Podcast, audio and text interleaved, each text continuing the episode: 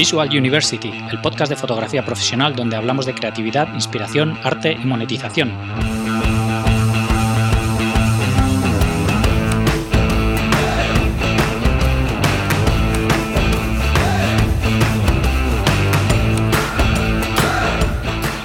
Bienvenidos al episodio 95 de Visual University. Soy Gonzalo Manera, fotógrafo profesional, y hoy continuamos con nuestra serie de Garage at Home. Como todos estamos en casa sin poder salir por la crisis del coronavirus, hemos decidido aprovechar esta oportunidad para poder seguir compartiendo sobre nuestra pasión, la fotografía. De nuevo, en colaboración con Workshop Experience mantenemos la filosofía de The Garage, charlar con fotógrafos sobre foto y contestar preguntas de todos vosotros, los oyentes. Hoy es día 3 de abril de 2020 y ayer tuvimos a Diego Speroni, retocador y profesor. Esperamos que os guste mucho la serie y estamos deseando leer vuestros comentarios. Si os gusta y queréis verlos en directo y hacer preguntas, podéis enteraros en mi newsletter al que te puedes apuntar en visualuniversity.com o en las cuentas de Instagram de Visual University y de Workshop Experience. Y ahora os dejo con la charla de Diego Speroni. ¿Qué tal? Buenas tardes a todos. Eh, bienvenidos a, una nueva edición de, de Garage at Home este espacio que hemos creado entre Workshop Experience y Visual University para continuar acercándonos eh, a gente interesante y seguir, seguir aprendiendo durante estos tiempos de, incertidumbre. Y nada, eh, para continuar esta semana tenemos con nosotros hoy a, Diego Speroni, eh, es profesional del, del retoque, del, bueno, del retoque fotográfico, de la postproducción y además de profesor en, Workshop Experience. Así que, así que nada, espero que, espero que os guste. Vamos a hablar un poco de retoque, un poco de postproducción. ¿Qué tal, qué tal Diego? ¿Cómo estás? Muy bien, todo bien. Todo bien. ¿Algún problemilla, problemilla técnico? ¿Eh? No, que está con el ID de la reunión anterior y no tenía el nuevo. Ah, vale, vale. Perfecto. Pues, pues nada, eh, bienvenido, bienvenido aquí a, a este directo. Eh, nada, ya te, ya te he presentado un poquito, pero bueno, si quieres, preséntate tú, aunque casi todos creo que, te conocen ya, ¿no? Que... Muy bien. Eh, sí, seguramente muchos ya me conozcan. Eh, bueno, Diego Peroni, retocador. Me gusta, me gusta ese nombre sencillo, retocador, ni ninguna cosa, ni, postproducción, ni máster, diseño, retouching y todas esas cosas que se usan. sí, sí, me gusta, creo que la, mejor palabra que lo define es retocador. Sí. Eh, bueno, hace, hace 25 años casi que me dedico a esto. En realidad, muchos más sin saberlo, porque empecé desde muy, muy chico, desde muy niño, dibujando, yendo a clases de dibujo este, a muy temprana edad. Y nada, todo fue haciendo, fue como una conjunción de cosas que, se fueron dando para que hoy pueda terminar aplicándolas este, a este trabajo. Eh, vengo de una familia de, gráficos, eh, mi padre tuvo imprenta, tuvo talleres de fotografía, de fotograbados, eh, mi madre profesora de dibujo técnico, en ese momento le hacía los originales a mi padre, hmm. así que siempre estuvo eso dando vuelta. Mi abuelo vendía insumos para gráfica, o sea que en, casa era un ambiente, la, la, gráfica este, muy, muy, muy habitual. Has crecido oliendo, a tinta, ¿no? Eh, siempre, siempre, siempre, y nada, y entendiendo desde muy chico, incluso hasta, que, hasta cuando no sabía lo que veía, eh, bien que era, pero ya sabiendo cómo eran procesos de impresión, y bueno, cuando se hacían los originales a la vieja usanza, con los Rotring, con los letraset, hmm todo a mano, eh, con las primeras linotipos, todo como que fui viendo todo el proceso ese en vivo. Y bueno, eso sumado a mm, con lo que me gustaba dibujar y pintar y toda esa historieta fue, se fue conjugando. Después ya más de adolescente con mi pasión con los ordenadores, los primeros ordenadores que, que fui comprando, muy, muy, muy precarios, pero siempre hubo uno en casa y estudié programación y después me puse a hacer una escuela técnica donde salía de técnico de computadoras, o sea que siempre estuve con esas cosas que se fueron conjugando y hoy, bueno, termino usando un ordenador para aplicar todo ese arte que en ese momento lo hacía orgánica y naturalmente a pincel y óleos y todas esas cosas, pero bueno, hoy ya usando estas, estas máquinas y, dedicándome a eso. pero bueno, en el proceso lo bueno es que al saber el tema de impresión, mm, estuve una gran parte al inicio de, mi carrera, digamos, eh, trabajando como productor gráfico más que como retocador. Eh, y bueno, lo de retocador medio como que se fue dando automáticamente, ¿no? Claro. Este, haciendo mis primeros ajustes de colores originales en fotos, después metiendo un poquito más de mano, después hmm. este, trabajando en una agencia de publicidad, el retocador que mandábamos no podía porque estaba con mucho curro y apareció un trabajo urgente y bueno, ¿te animás? Y sí, me animo. y así, este, y así se, se, fue dando todo este, muy lento, pues ya te digo, hace 25 años, eh, con tiempo y con paciencia, pero todo se fue dando, la verdad que bastante, bastante fluido, ¿no? No es que tuve que forzar cosas, ni acelerar procesos, ni, nada. Qué bueno.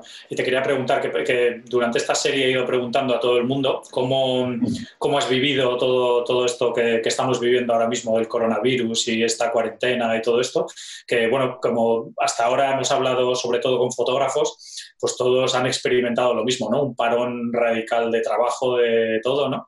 Eh, quería preguntarte a ti, que puesto que tu trabajo viene después de, los fotógrafos, mm. ¿cómo lo estás viviendo todo esto hasta ahora? Eh, bueno, como te comenté antes cuando hicimos la prueba, eh, en, mi habitual no cambia mucho porque yo vivo encerrado aquí adentro, trabajo en casa, así que, este, y, además soy, soy muy casero y soy, como digo yo, soy una planta de interior, este, me gusta mucho estar en casa, así que no, en ese sentido no es que me estoy agobiando ni nada. Eh, de, trabajo, la verdad que hasta ahora sigo trabajando casi al ritmo, o sea, digo, no, no me pude tomar la vacación que se está, vacación entre comillas, que se está tomando mundo por la pandemia todavía. Pero porque tuve la suerte que se llegaron a terminar varias producciones y estamos en la etapa del post.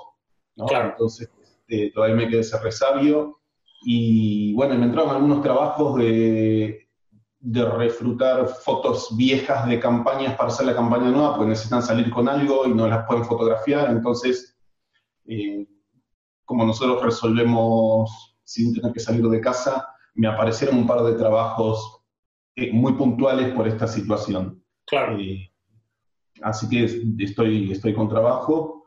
Y, pero bueno, en algún momento se me va a cortar, pues ya no, no se hicieron más fotos, no va a haber más nada que recordar. Claro, claro, eh, Salvo que sean estas cosas medio inventadas o que quieran hacer algo con fotos de banco o lo que sea. Hmm. Y, calculo que ya el, parate en algún momento vendrá. O sea, nos, nos tocó a disparar. Eh, porque los fotógrafos, obviamente, todo lo que hacen es fuera de sus casas y ya. Claro. O sea, que lo, lo mismo te viene el parón, pero un poco después, ¿no?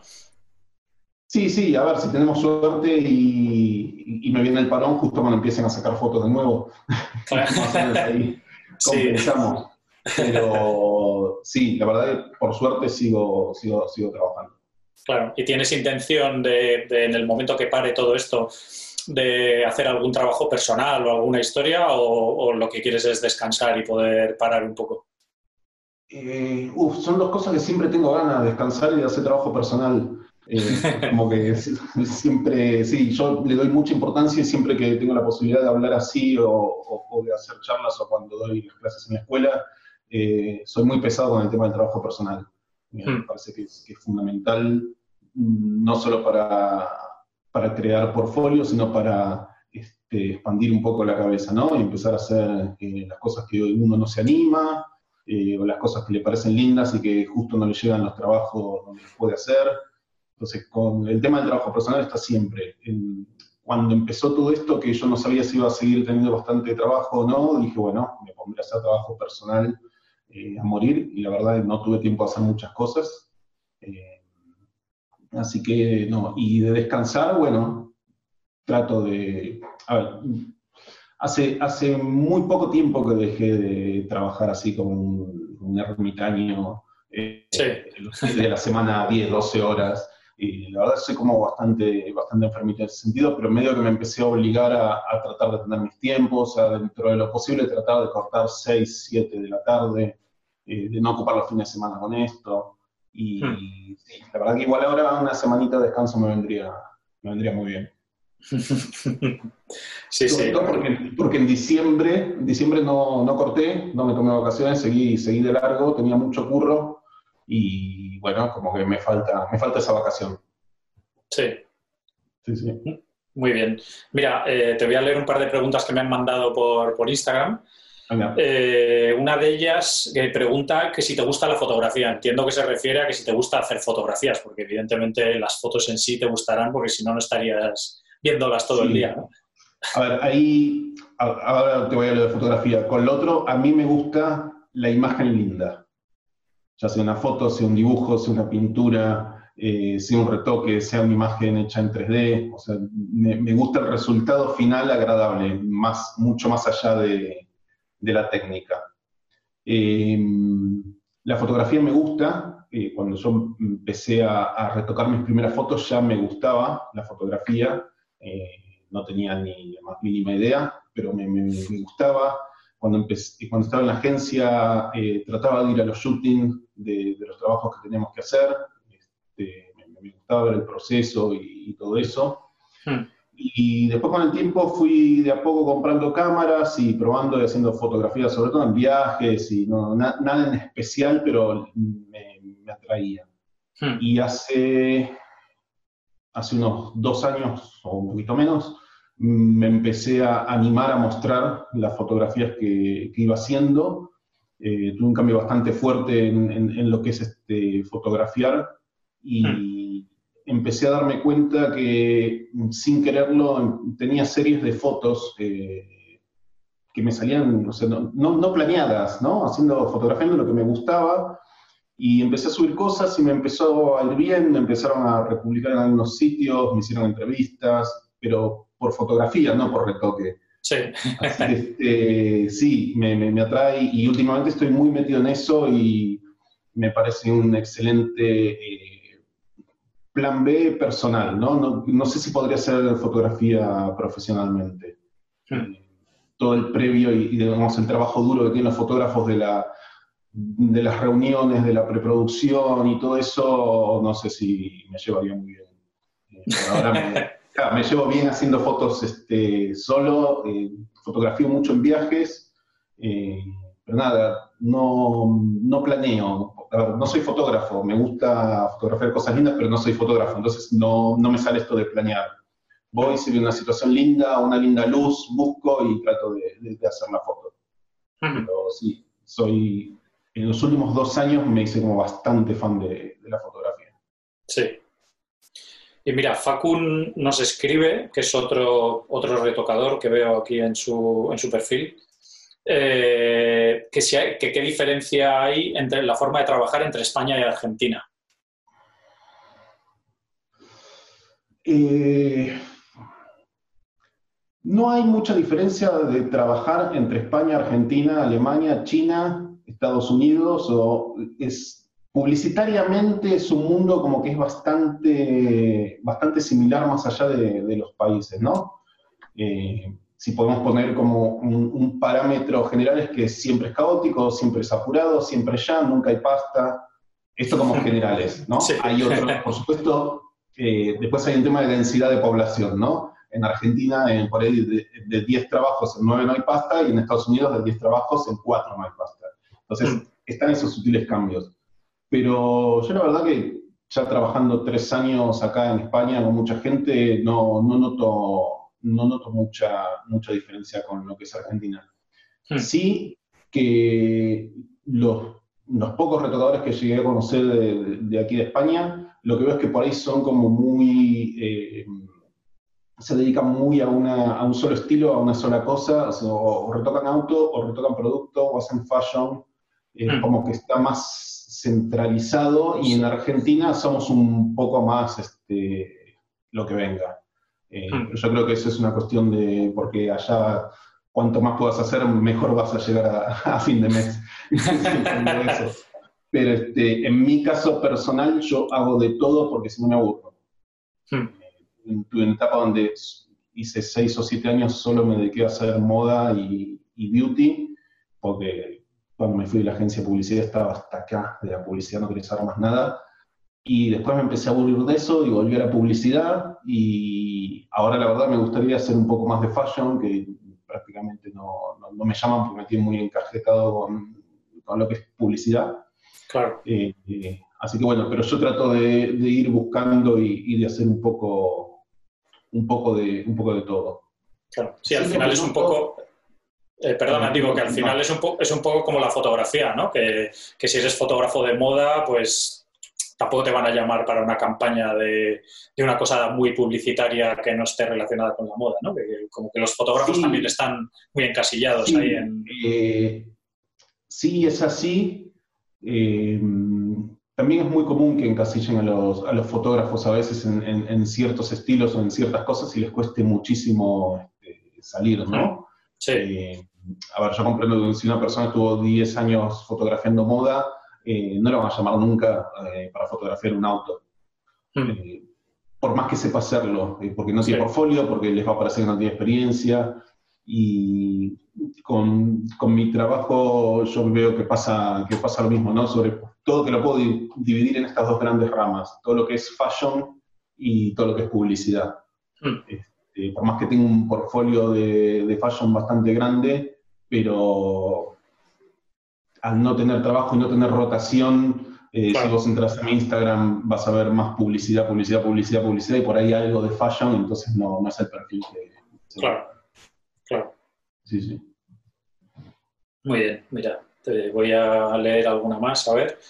Eh, mira, hay una persona aquí en el grupo, en el chat, que pregunta que está interesada en, en saber de qué, de qué manera trabajas el color eh, en consonancia o, y en referido a la iluminación, tanto sea en preproducción, producción o postproducción. O sea, entiendo que, que cómo mantienes una coherencia en, en iluminación y en color, supongo que se refiere.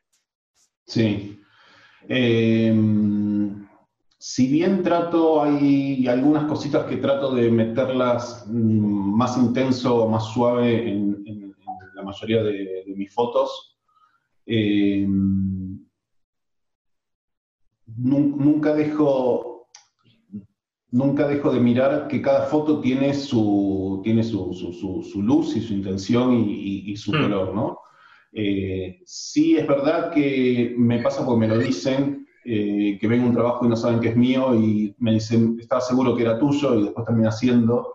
Entonces, eh, evidentemente hay algo en el, en el- en el color o en el, o en el manejo que hago que, que se nota. Hmm. A ver, de- soy muy, en casi todas las fotos, de virar un poco el tono del negro, eh, de hacer que sea un poquito más morado, un poquito más azul, un poquito más verde. Eh, soy de, de invadir paletas de color que no se suelen usar, como por ejemplo el verde, en, en las fotos o en las luces. Eh, me gusta mucho que no haya ningún blanco que no tenga información, o sea, por más que sea un contraluz fuerte, me gusta que algo de información tenga, y si vino quemado porque es así, mm, le invado un poquito de amarillo, aunque sea muy suave. Eh, trato de buscar esas sutilezas en el color, mm, tratando que todo tenga un aspecto por ahí un poquito pictórico, ¿no? Que, Ujú. No, no me gusta lo que yo llamo el color normal, o sea, el color correcto, el color de poner este, decir, bueno, esto tiene que tener este color y el revelado tiene que ser así. Eh, Sí. No, trato de huir de eso. Es decir, siempre trato de buscar un color raro. Eh, Sí. A veces me paso y queda espantoso y vuelvo. Eh, y a veces me paso y digo, uy, pero he jugado, pero lo muestro. Sí. Y, y a veces cuela y a veces no. Eh, sí, soy, soy muy detallista de- de- de- de- del color. Creo que es lo que más me gusta trabajar en, en las fotos, ¿no? El color y la iluminación. Eh, por más que ya venga en la fotografía, me gusta, eh, a ver, si hubo una intención de luz que quiso dar el fotógrafo, eh, no cambiarla, pero sí por ahí intensificarla. ¿no? Entonces, darle un poquito más de fuerza, o a veces por dar una intención de luz en una zona de la foto, otra bien oscura porque no hay forma de exponer para las dos formas, para las dos este, luces. Entonces, por ahí hacer un segundo revelado y re- rescatar un poquito de información o de lo que yo quiero donde no vino y superponerlo. Eh, Hmm. me, tomo, me tomo bastante tiempo en esas, en esas cosas. Y supongo que todo eso es un proceso de, conversación con el fotógrafo, con la agencia o quien quien sea para llegar a, lo que se está buscando, ¿no? O, tienes, o lo haces bastante... No, eh, a ver, mm, con los fotógrafos que más trabajo, eh, sí, porque es más, a veces ya saben que lo voy a hacer, o, o, nos podemos y decimos, bueno, ya, me parece que yo voy a tratar de hacer esto, esto y esto, vemos cómo queda y se, los comento. Pero por lo general trato de hacer mi versión de la foto. Sí. Como te dije antes, respetando lo que el fotógrafo quiso mostrar y cómo quiso iluminar, ¿no? Nunca, salvo que diga, a ver, si esta foto, esta luz se la bajo y le agrego algo de este lado, y es un cambio muy radical, sí, ahí va el fotógrafo y le digo, mira, me parece que esta es una foto que debería de puta madre. Hmm. Lo pruebo y vemos. Y, por lo general los fotógrafos no, se niegan. Es, algo que sea muy intencional la luz, se tenga muy marcado, me dice, no, mira, respetame esto, listo, se respeta. Hmm. Pero en cuanto al color y a pruebas de revelado y eso, por lo general hago lo que a mí me parece que va a quedar bien y siempre mando un previo, se ve, si gusta pasa y si no lo hablamos y vamos para donde estemos todos contentos. Hmm. Eh, mira, nos están llegando varias preguntas eh, en cuestión a, acceder al mundo del retoque, ¿no? mira, Fabiola pregunta que cómo acceder al mundo del retoque. Mm, Ubay pregunta, bueno, dice que está estudiando retoque ahí en workshop, supongo que estará ahí contigo. Mm. Y, y, dice que le gustaría conocer qué pasos debe seguir una vez finalice el curso para poder empezar a realizar sus trabajos y generar portfolio. Y Mary pregunta también que, bueno, qué consejos darías a alguien que quiera empezar a trabajar y que si el hecho de ser fotógrafo y retocador hace que una cosa contamine a la otra a nivel profesional o debería centrarse en una o puede hacer las dos. Ok, eh, sí, con lo de cómo empezar a trabajar me preguntan mucho. Sí. Eh, em, yo les puedo contar mi versión. O sea, esto es un mundo, uno nunca sabe cómo va, no, desde luego. Eh, a ver, yo cuando empecé a retocar estaba. Vamos a empezar desde el principio. Yo primero trabajé. sí, el tema va a ser más complicado. Eh, trabajé en un estudio de diseño gráfico en Buenos Aires como productor gráfico, no retocaba, eh, pero ya tenía mis cositas y mis mañas de, Photoshop, un Photoshop muy, muy, muy básico y muy primitivo. Y ahí entré como productor gráfico justamente por todo esto que sabía de, impresión. En este estudio hacían libros de arte, o sea, reproducciones de, de, obras de arte de artistas, hmm. y libros para el Teatro San Martín y el Teatro Colón, que son los dos teatros más importantes de, Argentina. Entonces era todo un entorno muy cultural, muy serio, no podíamos hacer líos con los colores ni cosas raras. Eh, obra, claro, obra de, pintores era... Eh, mantener exactamente, tenía que salir impreso exactamente el mismo color que era el cuadro, entonces mucha corrección de color, mucha prueba y error. Eh, y bueno, ahí aprendí mucho el manejo de, color. Después mi siguiente paso de ahí fue la agencia de publicidad, donde también entré como productor gráfico y con el tiempo fui, lo que decía antes, fui metiendo mano en, en algún retoque básico, un poquito más, un poquito más, hasta que terminé retocando todos los trabajos de la agencia. Entonces, Mm, yo entré al retoque así, entrando en una agencia de publicidad como un junior prácticamente, y con el paso de los años eh, fui retocando campañas desde las más chiquitas hasta las más grandes de la agencia.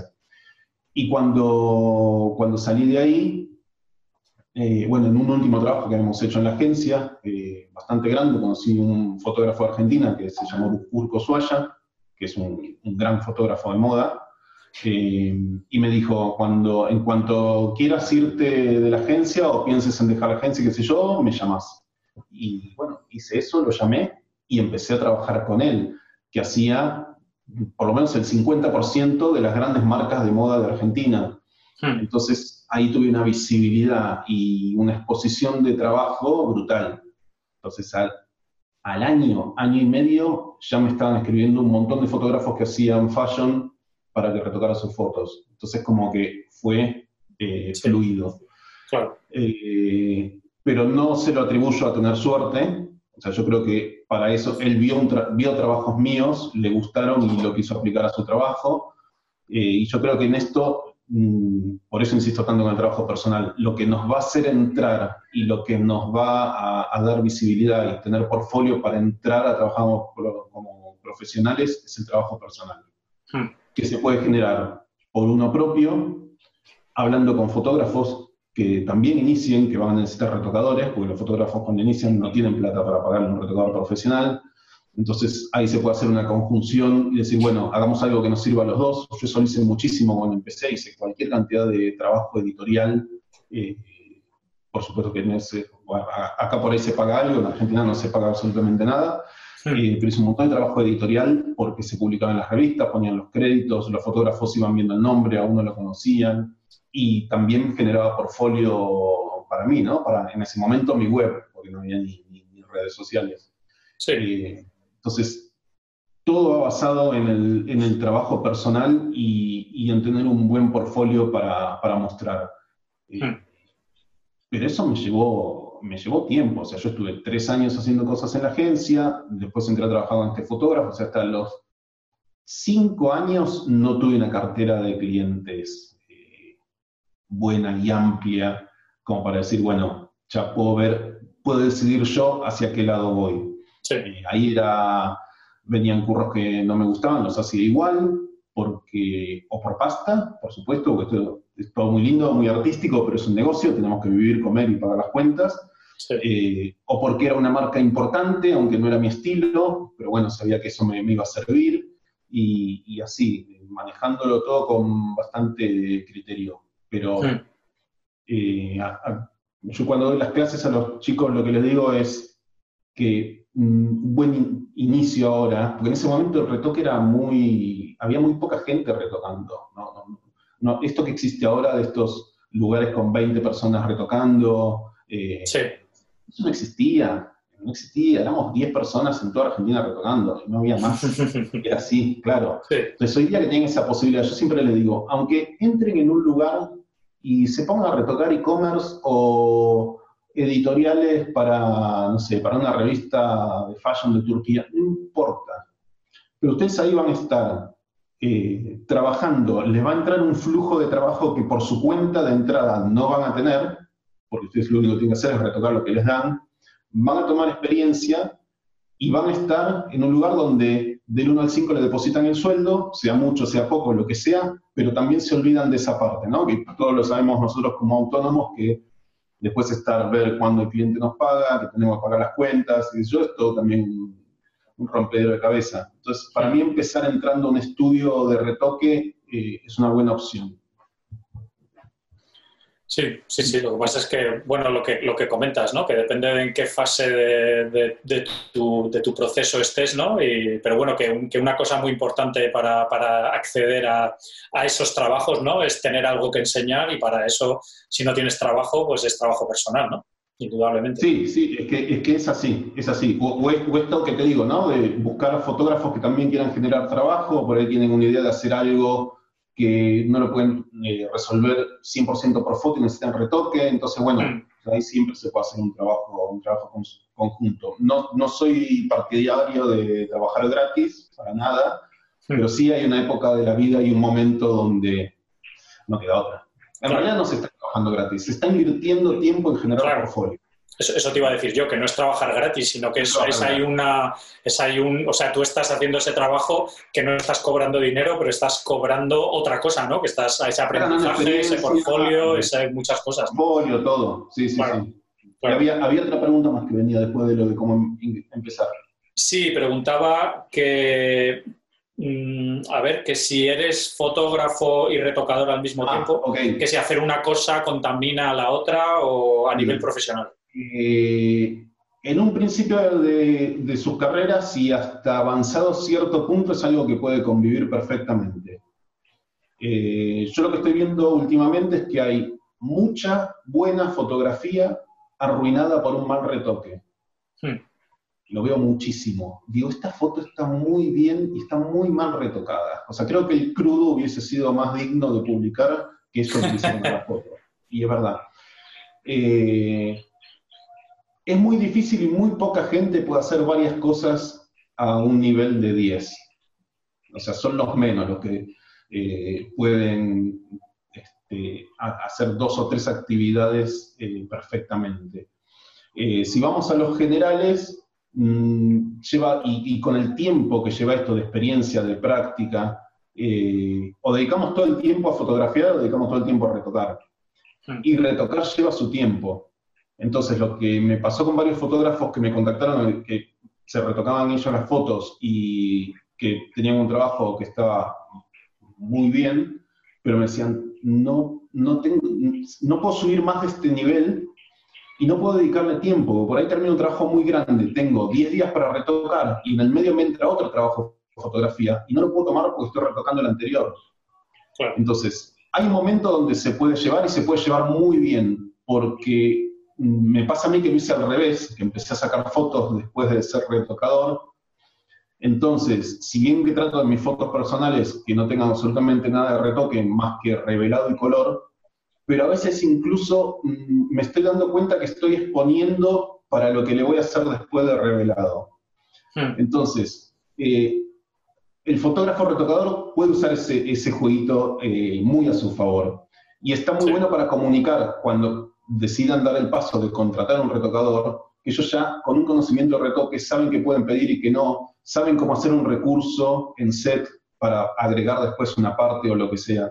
Eh, yo creo que es algo que está bien llevarlo en un principio, pero se tienen que dar cuenta y tienen que ser autocríticos de cuándo decir hasta aquí llegué con el retoque, o como le pasó a muchos fotógrafos que les gustó más el retoque de la fotografía, dejaron la fotografía y se pusieron a retocar. Hmm. ¿Qué ha pasado? Mira, Roberto, que, desde aquí te saludo, Roberto, ¿cómo estás? Eh, pregunta que si te suelen pedir muchos cambios en los retoques, que dónde está el límite de los cambios y que si presupuestas a partir de un límite o cómo, gestionas todo eso. Esa es, la odisea. Sí, la, la pregunta del millón, ¿no?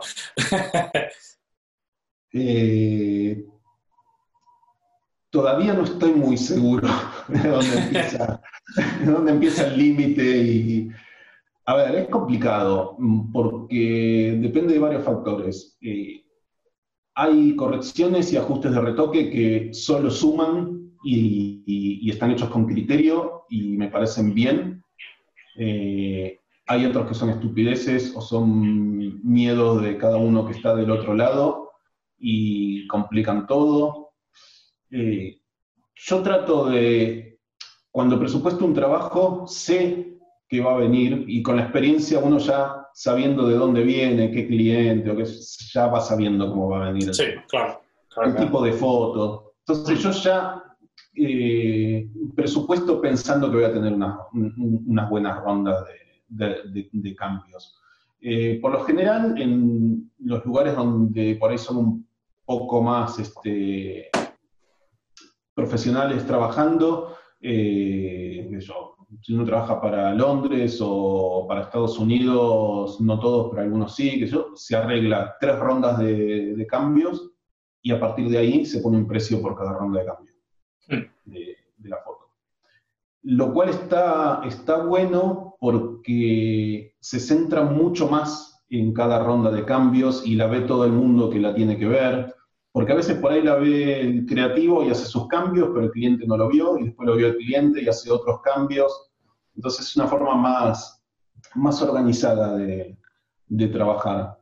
Pero yo creo que eh, hay que ser, hay, hay, que ver bien si vale la pena. A veces el trabajo va creciendo, va creciendo con los cambios y es un trabajo que uno le gusta y que quiere que quede bien, entonces dice, bueno, ok, no voy a decir nada y sigo con todos los cambios. Eh, que, son a favor del trabajo. Ya si se vienen cambios, aunque sean de entrada, pero de cosas que nunca se hablaron ni en, ni en la producción, ni en la previa, ni nada, es que decidieron cambiar algo radicalmente, y bueno, ahí ya sí se habla de presupuestar por un nuevo retoque o por los cambios o por lo que sea. Pero ahí entra bastante el, criterio y, la experiencia de, de, cómo llevarlo. Eh, no, no, es un punto, no es un punto fácil. Sí, sí, es, este, complicado. Sí, sí, sí. Eh, mira, Eduardo nos pregunta que cuándo crees que a un fotógrafo le interesaría empezar a contar con un retocador. y, qué, tipo de relación crees que debería establecerse entre ambos? Que supongo que entiendo que es en qué punto de la carrera de un fotógrafo, ¿no? ¿Qué punto de...?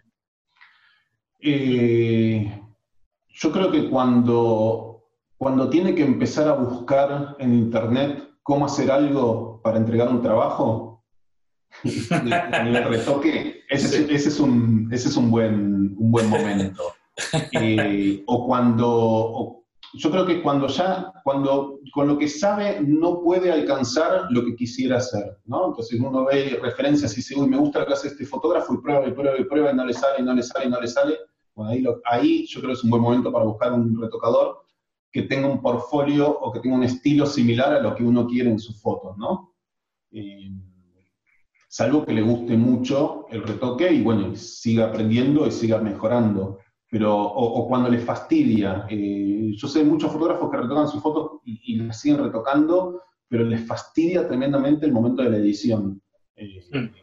y, esto es un trabajo que no se puede hacer fastidiado. O sea, hay que hacerlo. Es como ir a sacar fotos. Si no va a sacar una foto fastidiado de que todo le molesta, que le molesta la modelo, que le molesta, y no, no te va a salir bien la foto. Sí. Creo que cuando a uno le cuesta sentarse o va dejando material por editar porque dice, no, esto es súper pesado, yo, no. Eh, ah. ahí, es el, ahí es el momento para, para cortar. Sí, sí, sí.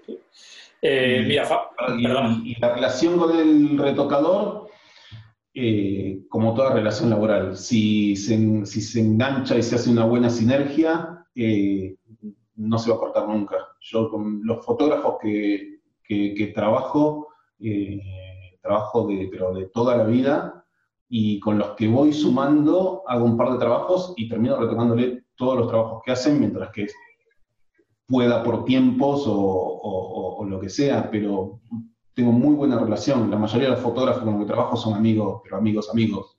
Hmm. Este, se termina siendo una relación muy, muy unida. Claro. Eh, mira, Fabiola nos pregunta eh, referencias donde indagar y aprender sobre color. Em, la vida. la vida misma. Yo todo lo que aprendí de color lo aprendí mirando artistas que me gustan, eh, artistas de todo tipo, ¿no? fotógrafos, mm, ilustradores, pintores, viendo cosas en la web, aunque no sean de gente conocida, eh, incluso hasta arquitectura, en la arquitectura a veces se, busca tanto la, paleta de color, ¿no? Para hacer una unidad en un interior. Eh, me gusta mucho ir a, ir a museos y, buscar, eh, sobre todo en los cuadros viejos y sin restaurar, que ya tienen ese, ese color medio gastado, eh, de ahí yo saqué mucha inspiración para hacer el color de, mis fotos, ¿no? De, blancos amarillentos y, de negros amarronados. Eh, soy muy, muy observador de eso y sobre todo cuando en, la incidencia de, la luz natural en las cosas, ya sea día nublado, día con sol, adentro de mi casa, caminando por una calle, eh, yendo en bus, lo que sea, voy constantemente buscando e, e, ese punto de, luz y de color que pasa en la vida real. Y saco básicamente mi inspiración de, a nivel color de, todo eso. y, en Internet, bueno, sí, navegando, o, mirando Instagram o mirando Behance, que hay muy buenos artistas, en cuanto veo algo que me llamó la atención, voy, entro al perfil a ver si fue casualidad que, que salió así, porque a veces pasa, eh, o si tiene todo un perfil y ahí lo sigo y, voy teniendo mis, también de sitios web, tengo mis carpetas con la gente que me gusta lo que hace y cada tanto entro y miro si hizo algo nuevo, eh, pero sí, sí, esos son los, puntos, digamos, donde más uno puede buscar inspiración. Eh, mira, Nicolás pregunta que como te gusta experimentar tanto con el color, que para ti cuál es el punto más importante en una fotografía en blanco y negro. Eh, bueno, si hay alguno de mis alumnos escuchándome esto, ya lo escucharon. Eh, a ver, la fotografía blanco y negro para mí, el primer punto que tiene que cumplirse sí o sí es que sea blanco y negro.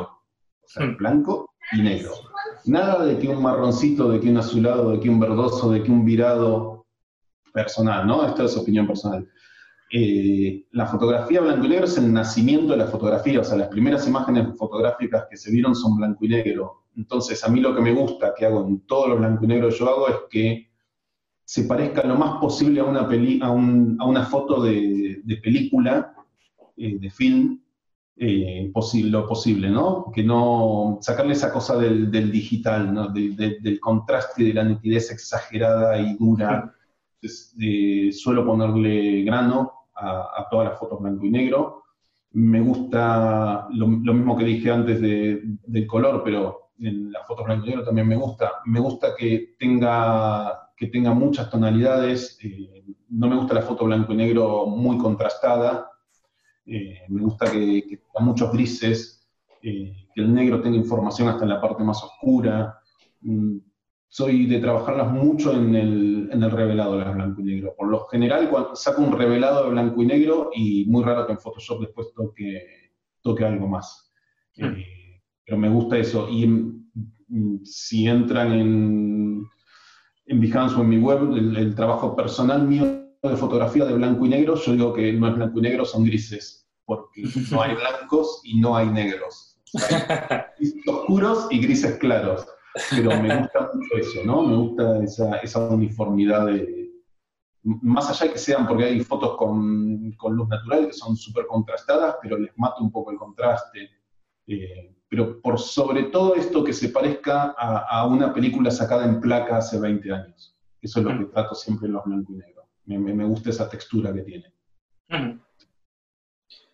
Eh, mira, Diego pregunta que, que si hay mucha diferencia en un archivo entre un respaldo digital de medio formato antiguo como un Leaf Aptus o una cosa así y un nuevo modelo de reflex tipo de alta resolución, ¿no? Ti- Tipo 5D, 5DS o, o alguna cosa así, ¿no? Una Sony Eh, R o alguna cosa así. Nunca me gustaron los formatos medios. No. Nunca. Jamás. Pero por esto que te digo, que me gusta que la foto sea o el blanco y negro que parezca de film o la color que sea más pictórico. Y el, y el back mm, de formato medio tiene tanto detalle y tanta resolución que es justamente todo lo contrario, todo lo contrario a eso. Entonces no, no soy muy amigo. Además que me parecen, me parecen cámaras que son, son cero versátiles, eh, son cámaras para estudio con todo iluminado, todo muy medido, no son cámaras que uno se puede hacer muy el loco y salir a la calle con cámara en mano a hacer una beauty porque perdió el brazo a la media hora.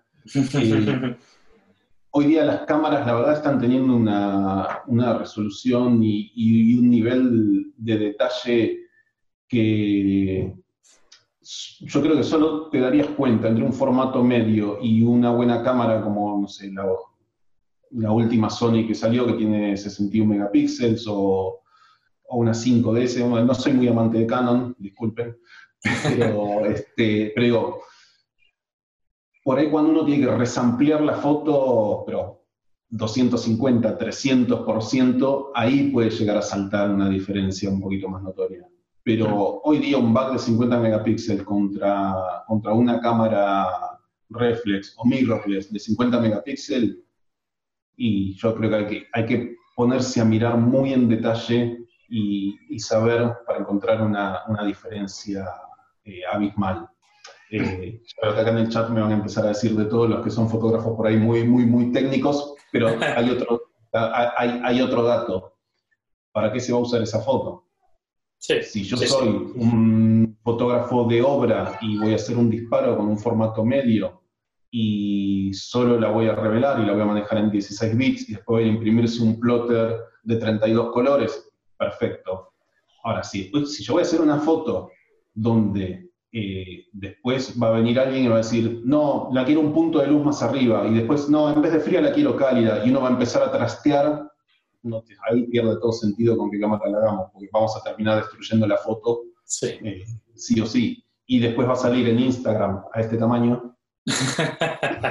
sí. Entonces, claro, hay que tener en cuenta también, me parece, esos factores, pero Sí. yo creo que hoy día, salvo que alguien haga un trabajo muy específico, para mí el formato medio murió ya hace un tiempo. No, no, sé si vale la pena, este, incluso siempre cuento lo mismo. Yo hace, en el 2011, me vine acá a España, que fue cuando conocí España, a hacer la campaña de Tour España. Y estuvimos 45 días girando por toda España. Bueno, para, esa, para ese viaje me compré la primer Sony mirrorless que salió, que era la Nex 5. Eh, que en ese momento todos se reían de las mirrorless, ¿no? Incluso Hasselblad, eh, había, me acuerdo que había sacado una publicidad diciendo como que era tipo cámaras este, para aficionados, una cosa así. Y yo que recibía archivos de muchas cámaras, me acuerdo cuando empecé a meter en la máquina las, primeras, las primeras fotos que había sacado con esa cámara, dije, es increíble. O sea, no podía creer que una cámara tan chica, sin espejo, y que yo tenga la calidad que tenía, y eso que era con el lente kit. Dije, esto es el futuro. Y cualquiera que me conoce, que me esté escuchando, o varios fotógrafos con los que trabajo, lo saben, pues se los dije a morir. Y acá estamos, con todas mirrorless, Hasselblad con una mirrorless cara, digamos, pero que tiene una calidad increíble y es, increíble lo que están logrando esas cámaras. Y son, lo que me gusta en las mirrorless, además, la versatilidad que, están dando con este tema de que uno puede disparar a 1600, 2400 ISO y la foto va bien. Que eso es algo que a uno le da tanta, tanta movilidad con una cámara que es este, maravilloso. Entonces hoy día hay que hoy día creo que comprar una cámara es un problema, porque hay tantas opciones que uno no sabe con, con, qué, con qué quedarse. Sí, sí, estoy completamente de acuerdo. ¿eh? Yo creo que, que, se está revolucionando el mercado en todo ese aspecto, ¿no? Y que... Sí, y después está que, bueno, tenemos los dos grandes monstruos y dinosaurios, que son Canon y Nikon, que fueron dueños del mercado durante décadas y décadas y décadas, ¿no? Y claro, hoy a los fotógrafos pasarse una Sony mm, les duele. O dice, pero Sony hace Walkman y, consola de videojuegos, ¿no? Y, después está el otro tema, bueno, me pasa Sony y tengo que cambiar todas las ópticas, entonces como tengo un montón de ópticas Canon, no se pasan. Eh, pero yo cada vez, cada vez recibo más trabajos hechos con, hechos con Sony. Este, se, están, se están pasando varios. Sí, lo estás notando mucho tú en, en lo que te llega. Sí, sí, sí. Si bien Nikon ahora sacó unas cámaras muy buenas, eh, Canon no sé en qué andará, pero Canon me parece que medio que se durmió en los laureles un tiempo y Nikon y Sony los pasaron, los pasaron por arriba. Hmm. Hay que ver qué, qué, hacen en estos últimos tiempos. Pero, y el otro tema que para mí es que yo ahí sí noto mucho detalle es las lentes Card 6 eh, son muy superiores a las, a las lentes de Canon tienen un nivel de definición y, un detalle y funcionan tan, tan, bien funcionan con la Sony que la verdad están teniendo muy, muy, muy buena, muy buena calidad de imagen. Yo, a mí me llegan cosas y la verdad me sorprenden.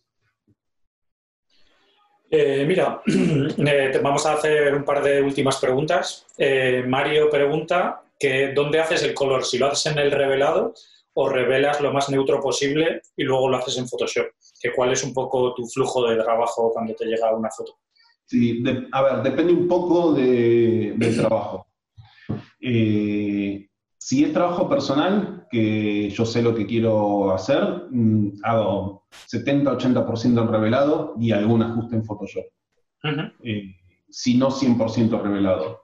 Ahora, cuando es un trabajo comercial, eh, si yo quiero proponer algo, mm, trato de hacer una base en el revelado, pero que no sea muy exagerada, y después sí termino de ajustar en Photoshop. ¿Por qué? Porque en Photoshop puedo dejar las capas y si no gustó, apago, prendo, cambio. Ahora en el revelado, si yo ya revelé eh, una imagen demasiado azulada y no les gusta y la quieren cálida, yo tengo que volver al revelado y si esa imagen dice algo, que borre algo, que lo tengo que volver a hacer. Entonces, este, depende un poco, depende un poco de para qué sea. Pero me gusta, eh, si puedo resolver todo en revelado, mejor. Sí, sí. Y Eduardo pregunta que qué piensas de no salir siempre en los créditos, que a él le parece una cosa fundamental. Bueno, es parte de lo que nos pasa. A ver, mm, yo esto lo considero, el retoque lo considero un arte, es un arte nueva, así que vamos a tardar unos cuantos años en que sea considerado un arte. Sí. Y, mm, yo creo que se está tardando, se está tardando en reconocer un poco nuestro, nuestro trabajo. Eh, a, mí me pasa mucho que no, que no se me ponen los créditos. Eh, es más, he perdido algún premio en algún festival porque no estaba ni siquiera en la planilla de, digamos, cuando presentan y ponen todos los que trabajaron, de retocador no estaba. Mm. Eh, no, no, no digo que sea por mala voluntad, sino porque hay gente que ni siquiera sabe que existimos. Hmm. O sea, no, somos, claro, eh, la foto la hace el fotógrafo, no se sabe qué hay detrás.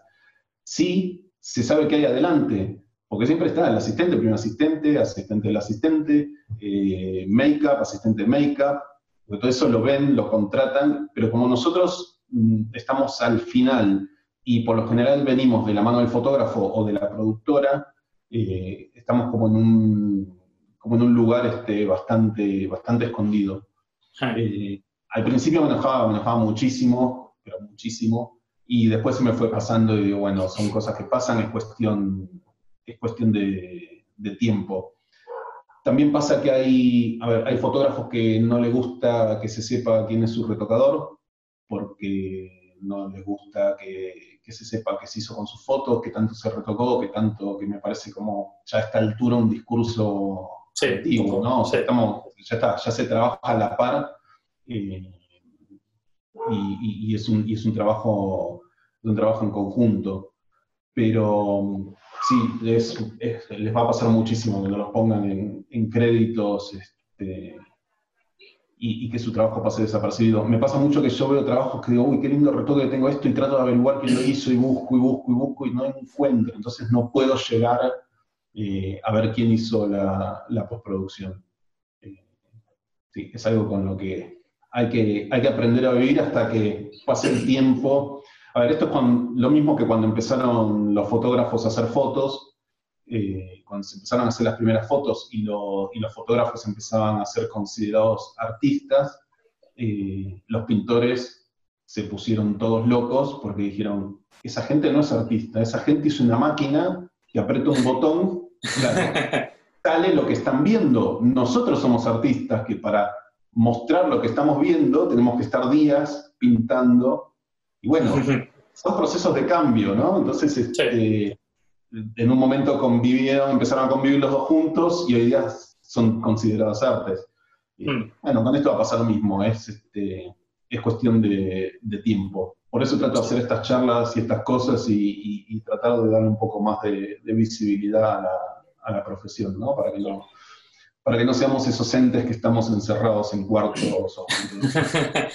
y mentalizar a los fotógrafos, ¿no? De que, de que a ver, que el, resultado final es un trabajo conjunto, igual que tú dices que, que forma parte del make-up y forma parte mucha gente, el retoque es una parte muy importante de todo ese resultado final también. Sí, yo con los fotógrafos que trabajo eh, no, no, tengo ese tipo de, de, problemas. Mm. Eh, y la verdad que todos siempre, incluso algunos se enojan bastante cuando no me ponen en los créditos, eh, la verdad que bien en ese sentido. Eh, pero bueno, hay que, el, fotógrafo, el fotógrafo ya respeta el, trabajo del retocador, sobre todo cuando es alguien que trabajamos mucho tiempo juntos, porque ya prácticamente se trabaja como una dupla. A veces incluso pensamos antes de la foto o, hablamos a ver qué conviene hacer o, o qué estética le vamos a querer dar. Eh, entonces es un, es un trabajo este, conjunto importante. Y ya queda poco fotógrafo que, que no quiera que se sepa qué tanto se retocó de su foto. Hmm. Eh, por lo general son fotógrafos más de la vieja escuela, sí. claro, que de repente se encontraron con el tema del retoque y no les quedó otra que aceptarlo, pero que no les termina de convencer, pero ya los fotógrafos jóvenes y, y más nuevos que incluso esto que hablábamos antes, ¿no? Ellos mismos empiezan retocándose sus fotos, entonces ya es como un proceso natural y, ya es más, es más fluido la, relación.